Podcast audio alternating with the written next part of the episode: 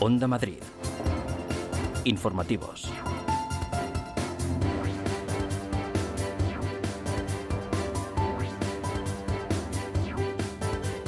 Hola, ¿qué tal están? Muy buenas tardes. La situación en las residencias de mayores de Madrid es de tranquilidad, pero está en alerta. Está siempre encima de la mesa limitar las visitas, pero dependerá de cómo evoluciona la situación. Lo ha dicho en estos micrófonos en Buenos Días el consejero de Políticas Sociales, Familias, Igualdad y Natalidad, Alberto Reyero. La situación general es, eh, está eh, relativamente tranquila. Yo creo que en una eh, tranquilidad en alerta, ¿no? porque yo creo que esa, esa preocupación que tienen los familiares, por supuesto, las tenemos las administraciones. Tenemos que estar muy pendientes para reaccionar de manera muy rápida, trabajar en coordinación. Yo creo que ahora la palabra o la frase que deberíamos utilizar es, la respuesta temprana. La Comunidad de Madrid que contesta por otra parte a Fernando Simón que Madrid detecta muchos más asintomáticos de los que calcula el Ministerio. Habla incluso de deslealtad eh, al asegurar que la comunidad solo detecta un 15% cuando la media nacional está en el 50%. El rey Felipe VI inicia este fin de semana sus vacaciones en Mallorca. Allí va a permanecer con su familia hasta el día 18 y el próximo miércoles va a despachar en el Palacio de Maribén con el presidente del gobierno, con Pedro Sánchez. Los monarcas van a protagonizar dos actos con sus hijas y van a visitar también Menorca e Ibiza. Y todo mientras a esta hora en el Parlamento catalán se debate en un pleno monográfico sobre la monarquía. Dice el presidente Torra que los catalanes no tienen rey ni lo quieren, que lo que empezó con Felipe V tiene que acabar con Felipe VI. Palabras de Torra, como decimos, en el Parlamento catalán es viernes 7 de agosto. Hay más noticias titulares con Neus Cerdán. Primeros resultados de las muestras recogidas en las aguas residuales de Madrid. En 28 zonas de las 292 analizadas se han detectado altos niveles de COVID. Un sistema de vigilancia temprana puesto en marcha por la, por la comunidad que está activo y que contará con una segunda fase en otoño. Alivio en Chapinería tras la detención de la hija y el yerno de la víctima. Estaban en el punto de mira policial. Los dos están detenidos, permanecen en el cuartel de la Guardia Civil de Tres Cantos a la espera de declarar ante el juez. El acuerdo del Gobierno con la Federación Española de municipios y provincias por el superávit de los ayuntamientos contra las cuerdas. Alcaldes de ocho partidos diferentes, incluido Podemos, ultiman un documento contra el acuerdo de Hacienda y amenazan con tumbarlo en el Congreso. El Partido Popular pedirá la reprobación del presidente de los municipios, Abel Caballero. Y vuelve la Liga de Campeones. El Madrid se juega su futuro ante el Manchester City de Guardiola. Los blancos tendrán que remontar el resultado de 1-2 de la ida.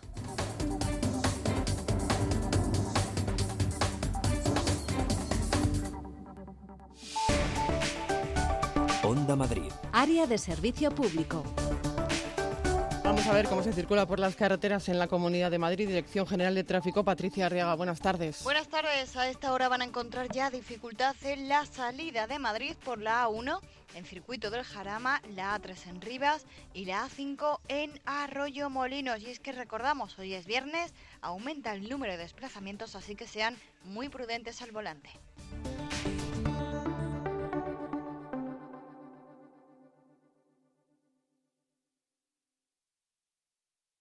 El tiempo.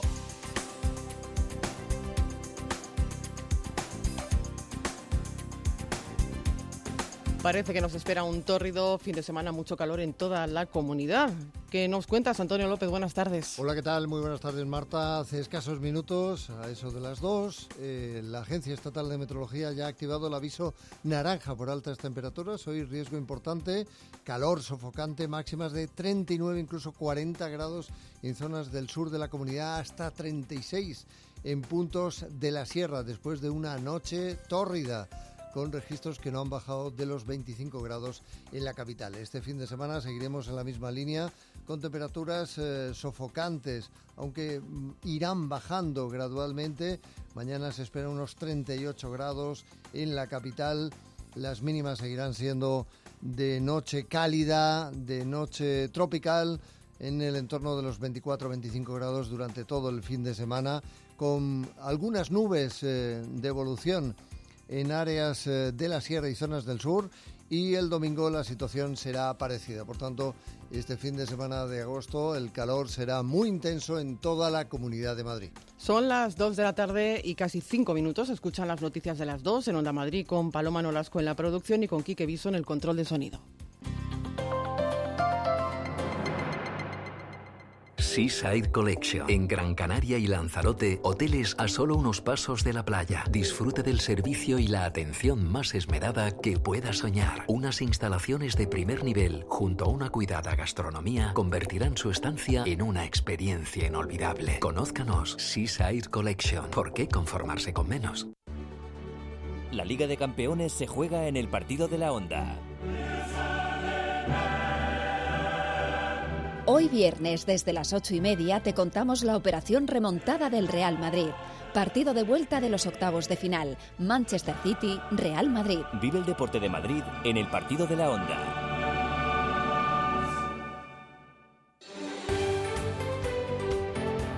Onda Madrid cede gratuitamente este espacio publicitario. Una iniciativa de Radio Televisión Madrid y en colaboración con la Consejería de Economía de la Comunidad de Madrid.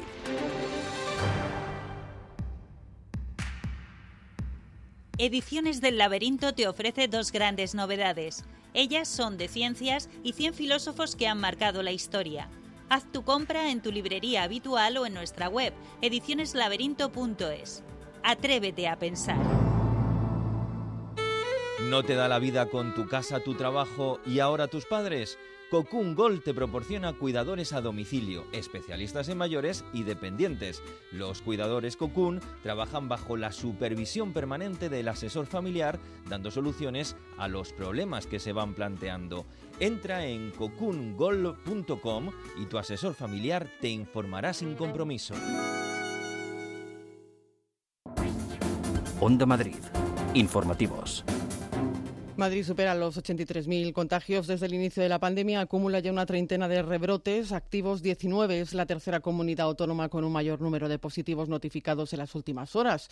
Los tres últimos nuevos eh, rebrotes se ubican en la capital y también en San Sebastián de los Reyes, aunque también nos vamos a ocupar porque preocupa la situación en una residencia de San Martín de la Vega, Mónica Roncero. Un foco que suma ya 52 positivos, de ellos siete son trabajadores y 45 residentes, uno de los cuales ha fallecido nos ha confirmado la Consejería de Sanidad. La residencia va a ser desinfectada y 25 residentes que han dado negativo han sido trasladados a otros centros cercanos a la espera de que mañana se les practique otra prueba PCR. La buena noticia de hoy, dice el alcalde de San Martín de la Vega, es que la otra residencia del pueblo está libre del virus. Declaraciones de Rafael Martínez a Onda Madrid la otra residencia que se encuentra también en San Martín de la Vega y que es del mismo gerente que, la residencia donde se produjo el rebrote, que se le han realizado los PCRs a todos los residentes y trabajadores y todos son negativos. El regidor sigue esperando respuesta a la carta que envió el miércoles a la Consejería de Sanidad en la que reclamaba un rastreador para el municipio y lamenta la falta de comunicación con el departamento que dirige Enrique Ruiz Escudero. El consejero de Políticas Sociales, Alberto Reyero, reconoce por su parte que hay preocupación en el Gobierno regional por el aumento de los contagios en la comunidad y califica de tranquilidad en alerta la situación en las residencias. También en los micrófonos de Onda Madrid, Reyero ha señalado que el rebrote en la de San Martín puede estar relacionado con otro foco de un bar cercano de la localidad que frecuentaban los trabajadores del centro. Precisamente lo que se está haciendo es el trabajo de rastreo para saber de dónde viene, dónde viene el origen de, porque yo creo que esta es, esta es una situación que desgraciadamente vamos a vivir a partir de ahora. Parece que en, en San Martín de la Vega al mismo tiempo había otro otro foco que era un bar cercano a la residencia y bueno pues todavía no nos han confirmado pero puede estar relacionado con este con este foco porque parece que los trabajadores bueno pues se lo frecuentaban. En las últimas horas el ejecutivo regional ha notificado tres nuevos brotes al Ministerio de Sanidad con 19 casos positivos de los que dos han requerido ingreso hospitalario y 364 contactos. El primero localizado en San Sebastián de los Reyes está asociado a una boda y cuenta con nueve casos positivos y 207 personas en seguimiento. El segundo rebrote se ha detectado en un centro de día del Ayuntamiento de Madrid, cuya situación, dice la vicealcaldesa Begoña Villacís, está bajo control.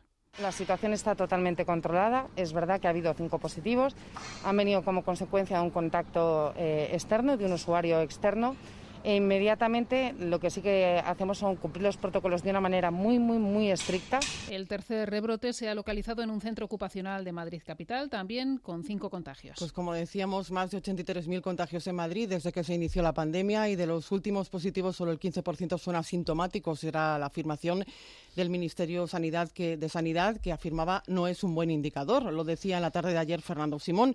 Y es uno de los asuntos que se han abordado en el encuentro mantenido entre el epidemiólogo y el consejero de Sanidad. que ha trascendido de ese encuentro, Eva Prat? Pues ya ha terminado esa reunión telemática en la que, como decías, el número de asintomáticos localizados en Madrid ha sido uno de los puntos principales de análisis y sobre el que hay disparidad de opiniones, ya que el Ejecutivo Regional dice que son muchos más, al menos un 60% frente a ese 15% que da el Ministerio. Tanto el consejero de Sanidad, Enrique Ruiz Escudero, como el de Hacienda, Javier Fernández Lasqueti, han dicho que el Gobierno de la Nación trata con arbitrariedad y falta de respeto a nuestra región y han llamado desleal a Fernando Simón por no contrastar las cifras de Madrid. Escuchamos a Javier Fernández Lasqueti.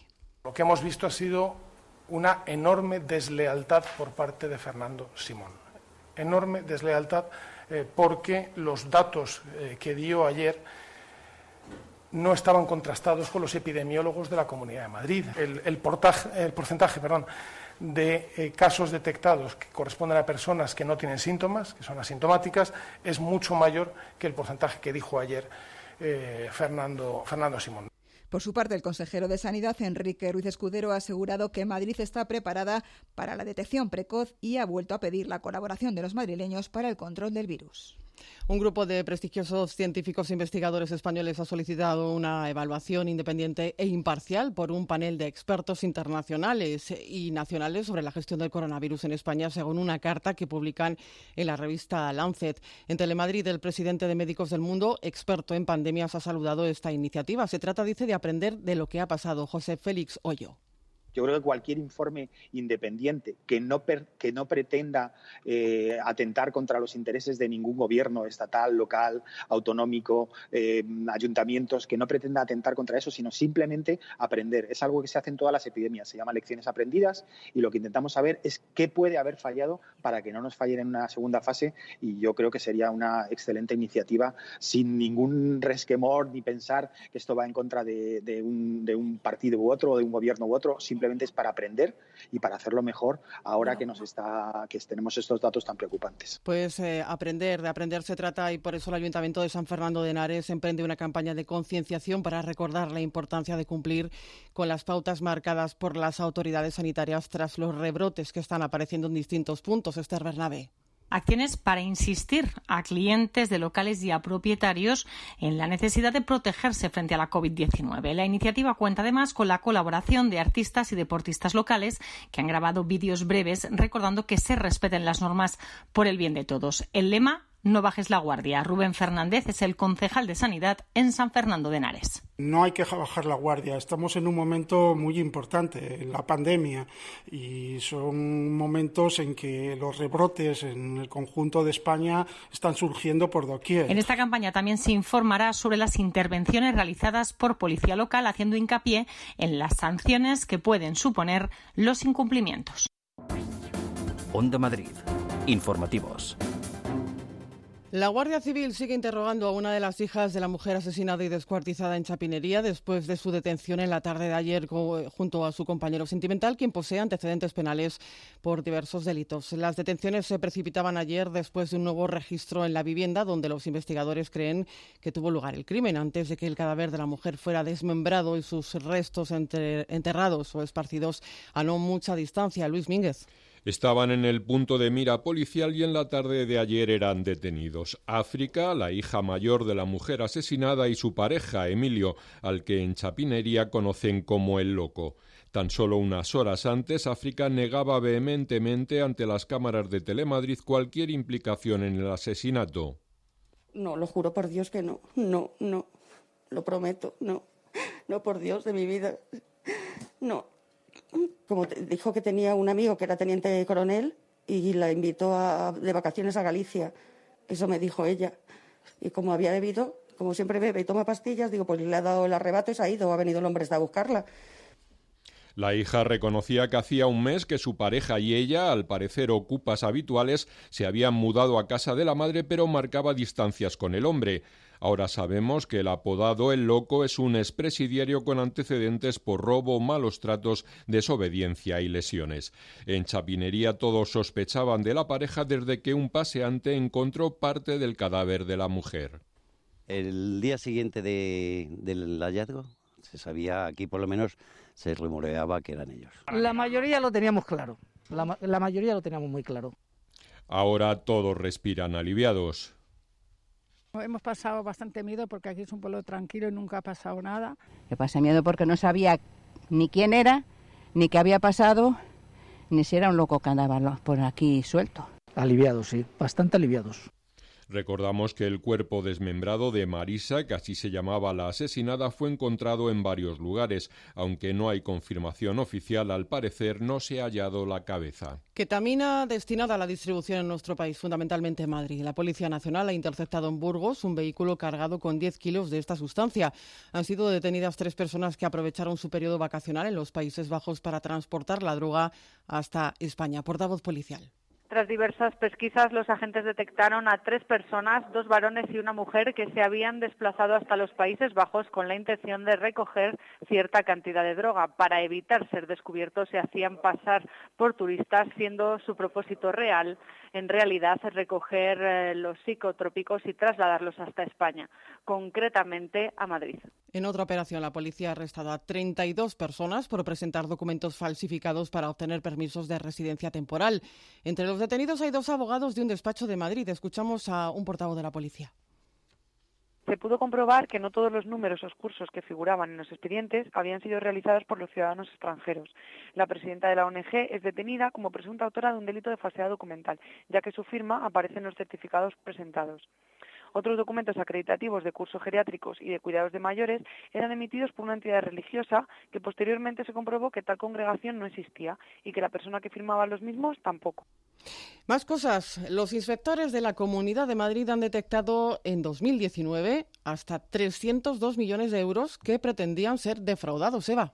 Esos 302 millones de euros que estaban sin declarar y que se han cobrado ya suponen el 13,7% del total de los 2.212 millones que debe recaudar nuestra región por los impuestos que gestiona. Aún así, la cifra es un 1,5% menor que la registrada en 2018, lo que, según el consejero de Hacienda, Javier Fernández Lasqueti, demuestra que los controles llevados a cabo por el Ejecutivo Regional desincentivan el fraude. Por cada euro que, dedicamos a lucha contra el fraude eh, se ingresan 64 euros. Piense que en la Comunidad de Madrid eso no es normal. por ejemplo, desde luego, hasta donde yo sé, en la agencia tributaria no se hace. En la Comunidad de Madrid se, está verificando el 100% de los documentos. no, es que sea un muestreo o en los que haya alguna sospecha, sino el 100% de los documentos.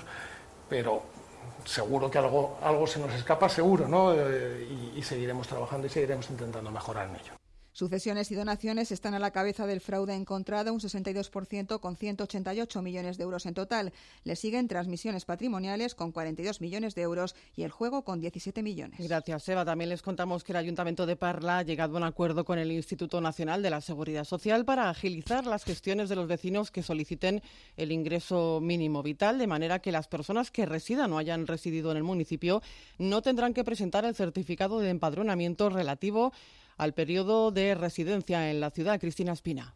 El primer requisito para acceder a la nueva renta es el de la vulnerabilidad económica, lo que, según ha dicho Onda Madrid la concejal de presidencia, Ana Sánchez, hace aún más necesario, si cabe, que se agilicen los trámites para que estas familias puedan recibir cuanto antes la ayuda que les permitirá salir adelante. Seguimos avanzando en facilitar y simplificar la relación del ayuntamiento con nuestros vecinos y vecinas. Y esta medida es especialmente eficaz para atender algo tan importante en la lucha contra la pobreza y la desigualdad como es el ingreso mínimo vital. Desde ahora, los solicitantes del ingreso mínimo vital no tendrán que presentar certificado de empadronamiento gracias a este acuerdo y bastará con que den su consentimiento para que el Instituto Nacional de la Seguridad Social recabe electrónicamente la información del consistorio. Antes de llegar a este acuerdo, que hará que los vecinos no tengan que hacer esos trámites para solicitar el certificado de empadronamiento necesario, la oficina parleña llegó a atender previa cita a más de 500 solicitudes. Por ello, la edil ha recalcado que esta nueva disposición se hace especialmente eficaz en las circunstancias actuales con motivo del COVID-19. Por primera vez en su historia, la noche madrileña no abrirá este fin de semana. Bares eh, de copas, locales de ocio y discotecas protestan así por las medidas anti-COVID de la comunidad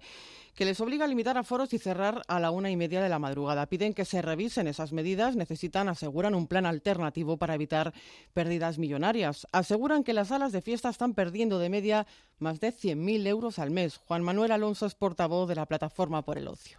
Las medidas adoptadas por la Comunidad de Madrid sobre el ocio nocturno hacen inviable nuestros negocios, abocándonos al cierre y a la ruina. Hemos pedido una mesa de trabajo con la comunidad para pedir el rescate, el rescate del sector.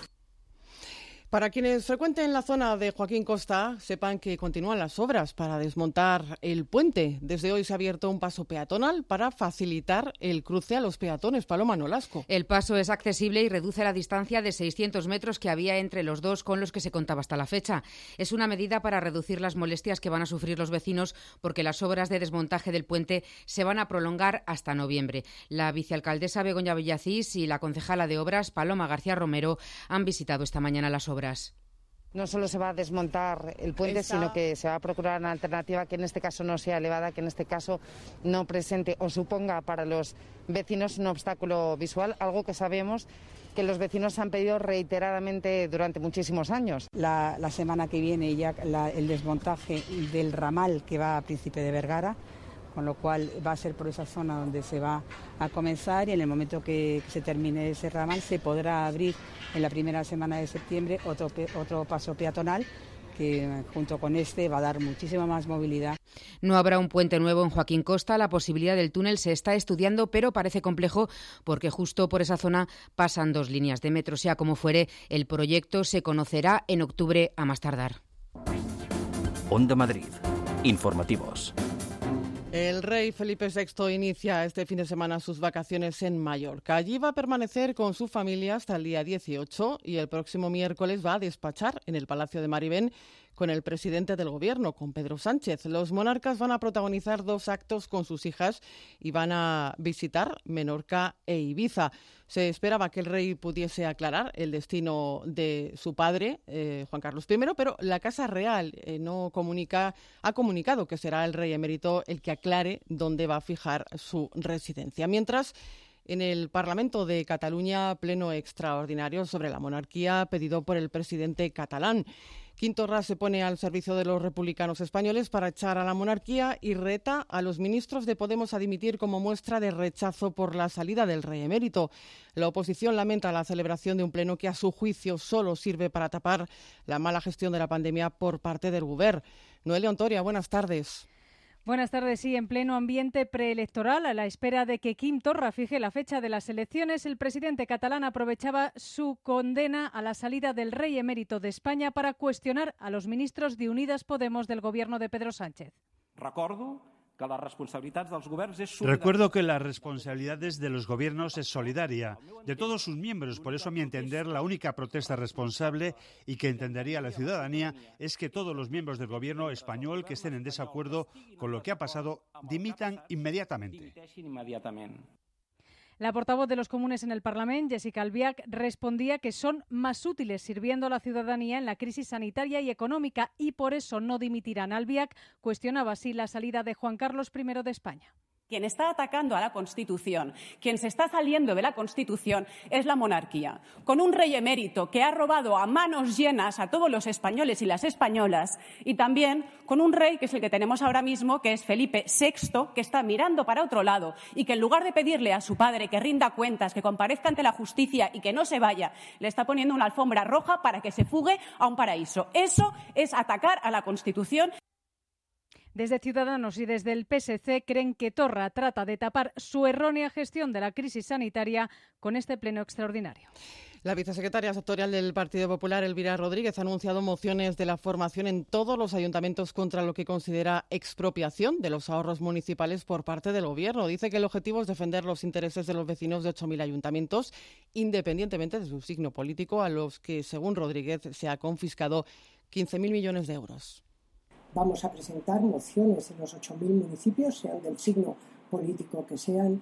Vamos a pedir la reprobación del presidente de la FEN, Pavel Caballero.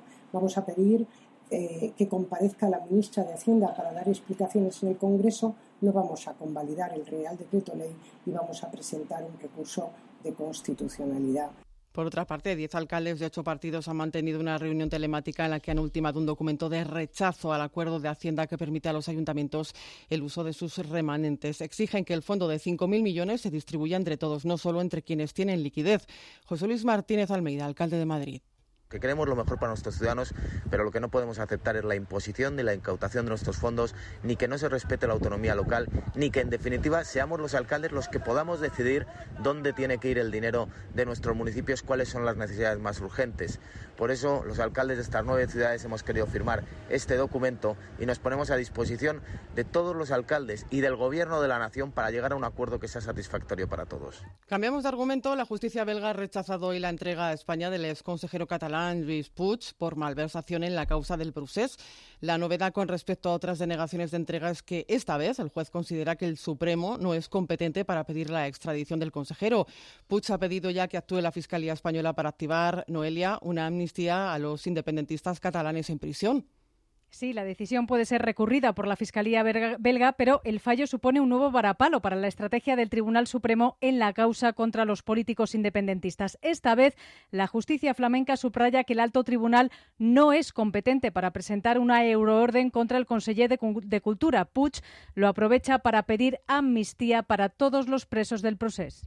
El Tribunal Supremo no era competente para iniciar el juicio y el Tribunal Supremo no es competente delante de la justicia europea para pedir mi extradición. Por tanto, alegría pensando que los 100 años de prisión que tienen nuestros compañeros es una salvajada que vulnera toda la justicia europea posible a vida y por haber.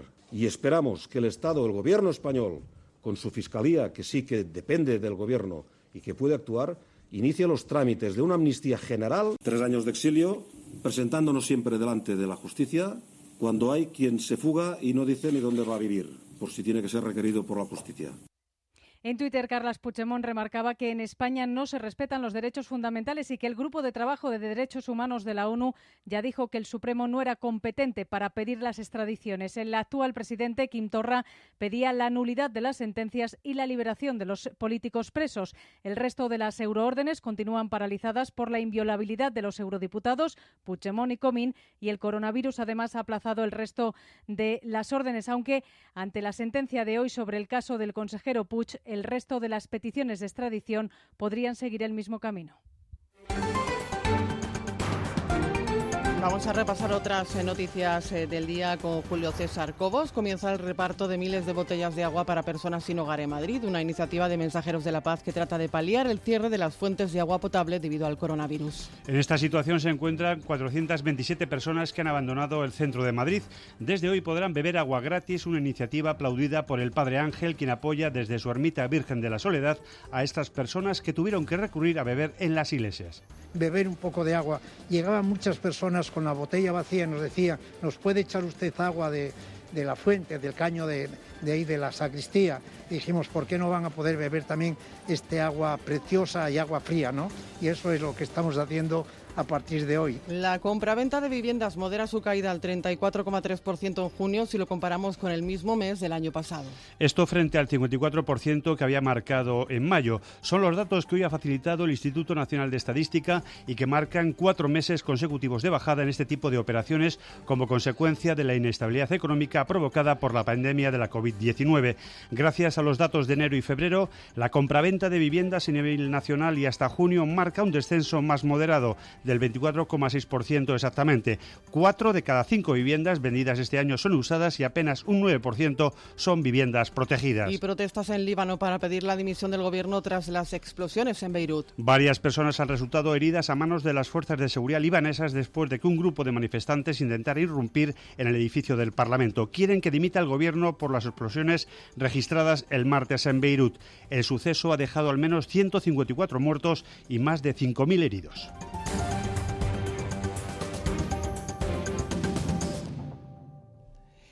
Los vecinos de Lavapiés no han perdido su espíritu de devoción por San Cayetano. Esta vez no habrá pregones, pero ambiente hay. Jesús Clemente, buenas tardes. Buenas tardes. La fiesta de San Cayetano se suspende. Otra cosa es que no se celebre hasta donde permite la seguridad. Aquí en la calle del Oso, barrio de Embajadores, los balcones lucen farolillos y mantones. La distancia social y el virus nos arrebatan el chotis, la limonada y las aglomeraciones, pero la tradición sigue viva. De ir a la iglesia, estaremos, estaremos allí junto al santo nos vestiremos de chulapos y de chulapas, evidentemente con todas las distancias y con las medidas de seguridad. Y bueno, sobre todo con la ilusión y con la esperanza de que el año próximo pues las fiestas puedan volver a ser como eran antes, que la pandemia haya pasado y que tengamos todos, sobre todo, mucha salud para poder, para poder disfrutarlas. Y hay que comer unas, unas gallinejas que es lo típico de, de, estos días, gallinejas y entresijos, que nos gustan mucho. Las otras dos fiestas castizas de Madrid, San Lorenzo y la Verbena de la Paloma, también tendrán que esperar hasta 2021, pero hoy que nadie nos prive de gritar ¡Viva San Cayetano! Onda Madrid. Informativos.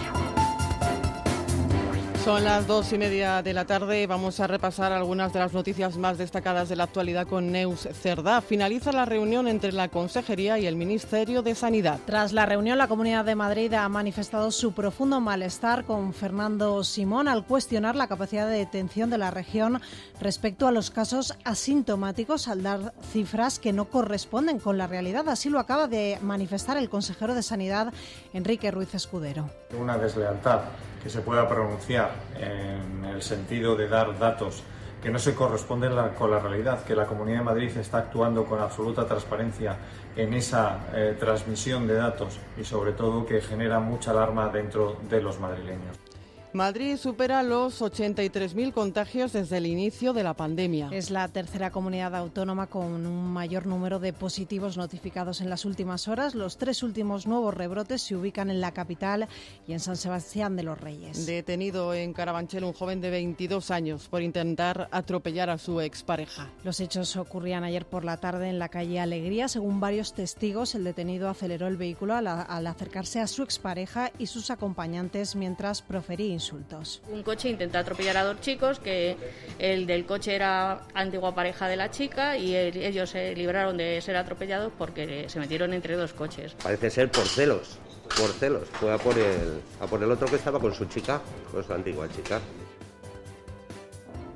Palma de Mallorca espera la llegada de los reyes con sus hijas, donde pasarán su descanso estival. Felipe VI se entrevistará con el presidente del Gobierno el próximo miércoles. No habrá la tradicional recepción a la sociedad balear, sino que serán los reyes quienes vayan a distintos puntos de las islas. Y ante el silencio de Casa Real y el Gobierno siguen las hipótesis sobre el destino del rey emérito y a veces sitúa a don Juan Carlos en Abu Dhabi. En Cataluña, en el Parlamento pleno, pleno extraordinario sobre la monarquía. En el discurso del presidente Quim Torra, varias peticiones, un referéndum sobre la monarquía, la abdicación del rey y que dimitan los ministros de Podemos. Recordo que les responsabilitats dels governs és Recuerdo que las responsabilidades de los gobiernos es solidaria, de todos sus miembros. Por eso, a mi entender, la única protesta responsable y que entendería la ciudadanía es que todos los miembros del gobierno español que estén en desacuerdo con lo que ha pasado dimitan inmediatamente. La noche madrileña cierra sus puertas. La plataforma por el ocio ha convocado este fin de semana un cierre histórico de bares y discotecas este fin de semana como protesta por las medidas restrictivas de la Comunidad de Madrid. El portavoz de la plataforma, Juan Manuel Alonso, solicitó una mesa de diálogo con la comunidad, mientras que la vicealcaldesa Begoña Villacís lamenta la situación, pero asegura que la prioridad en estos momentos es contener el virus. Las medidas adoptadas por la Comunidad de Madrid sobre el ocio nocturno hacen inviable nuestros negocios, abocándonos al cierre y a la ruina. Hemos pedido una mesa de trabajo con la comunidad para pedir el rescate, el rescate del sector. Y a mí me gustaría que eso no se hubiese producido, pero es que no queda más remedio. A día de hoy solo tenemos una prioridad, es salvar vidas. La prioridad es que no volvamos a perder madrileños en una nueva oleada y la prioridad tiene que ser volver a la normalidad.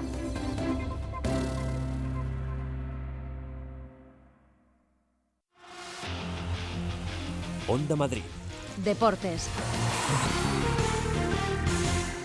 Pues con la información deportiva saludamos ya aquí en el estudio de Onda Madrid a Esther Juaranz. Buenas tardes. Hola, muy buenas tardes. Hoy se reanuda la Liga de Campeones con la entrada en juego del Real Madrid. Los blancos se juegan a partir de las 9 su futuro en Europa ante el Manchester City, frente al que tendrán que remontar el 1-2 de la ida en un Etihad Stadium sin público. Las principales ausencias eran la de Sergio Ramos sancionado y la de Gareth Bale por decisión técnica. La titularidad de Hazard sigue siendo la principal duda. Su entrenador Zinedine Zidane asegura que el belga está preparado. Sí, sí, sí. Al final sí, porque, porque es verdad que ha tenido un poco de molestia al final de, eh, de la liga, pero yo creo que está, ahora está mucho mejor y hemos tenido mucho tiempo para, para preparar el partido y yo creo que, que, está, que está bien y con confianza. También esta noche se disputa el partido pendiente de la última jornada de Liga en Segunda División entre Fuenlabrada y Deportivo de La Coruña, aplazado por los positivos de COVID-19 de los jugadores madrileños. Será a las 8 de la tarde en el estadio de Riazor y con un empate el equipo fuenlabreño se clasificará para disputar los playoffs de ascenso a la Primera División. Gracias, Esther. Vamos a continuar ahora enseguida con la agenda cultural que nos ha preparado María José Francisco, acercándonos a la cartelera y a los estrenos cinematográficos de la semana.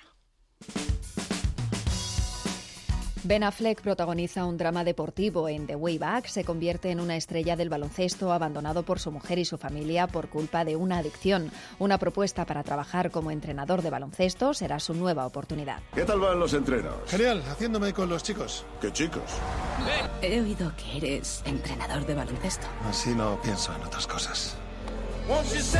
Color Out of Space a una terror y ciencia ficción adaptando la historia real del escritor Lovecraft interpretado por Nicolas Cage, una familia buscando tranquilidad en la vida rural cuyas vidas cambian a raíz de la caída de un meteorito. ¡Explotó! Y un fogonazo como una luz rosa. La verdad es que no sé de qué color era. No era un color que hubiese visto antes. Parece un meteorito. El derecho a la libertad de las mujeres en Argelia es el argumento principal de Papicha Sueños de Libertad, en la que la directora vuelca sus propias vivencias sobre el colectivo universitario durante la guerra civil. Si las mujeres os vistierais mejor tendríamos menos problemas. ¿Qué debemos hacer? ¿Ponernos hijabs y quedarnos en casa? ¿Es eso? Chicas, voy a montar un desfile de moda. Todas seréis mis modelos. Que suene la música del director de Full Monty se apoya en el humor para contar un drama sobre la vida de las esposas de los militares, mujeres que gracias a formar parte de un coro superan el temor de la partida de sus maridos a las zonas de combate, la música como terapia curativa. Soy Kate Barkley, la mujer del coronel Barkley. Proponed actividades emocionantes para nosotras mientras nuestros militares están fuera. ¿Qué os parece cantar? ¿Cantar? Quizá tú no necesites el coro, pero ella sí.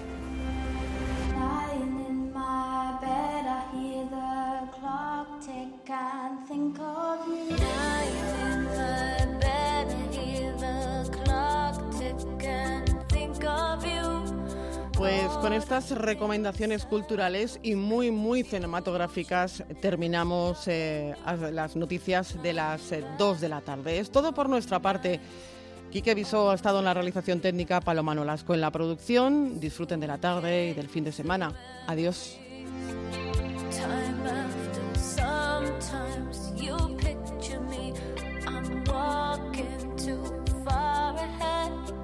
You're calling to me. I can't hear what you've said. Then you said it goes slow. I fall behind. The second hand unwind. If you're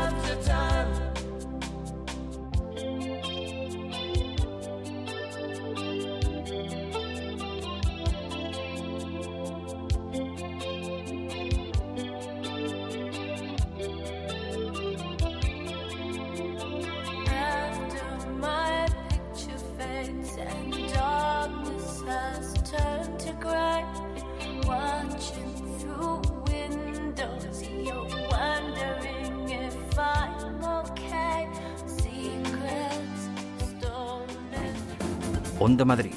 Informativos.